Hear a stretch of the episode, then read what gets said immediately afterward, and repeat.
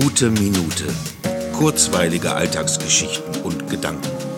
Mein Name ist Matthias Hecht und jetzt geht's auch schon los. Ach Gott, das ist total peinlich und absolut aussichtslos. Wie sind nochmal die Chancen? Eins zu, ach, was weiß ich, sechs aus 49. Lotto. Naja, Geld. Was ist schon Geld, wenn man, ja, ja, man kennt diese Mutsprüche. Hätte ich in meinem Leben nicht schon einmal im Verhältnis zu meinem damaligen Alter eine beträchtliche Summe mit meinem ersten Lottoschein gewonnen, dann, ja, dann käme ich wohl gar nicht auf die Idee. Aber ich kenne eben dieses Gefühl des absolut überraschenden überraschenden Gewinns. Unbeschreiblich. Ich würde mir sicherlich den Traum eines Wohnmobils erfüllen und einfach losfahren, wenn das wieder geht.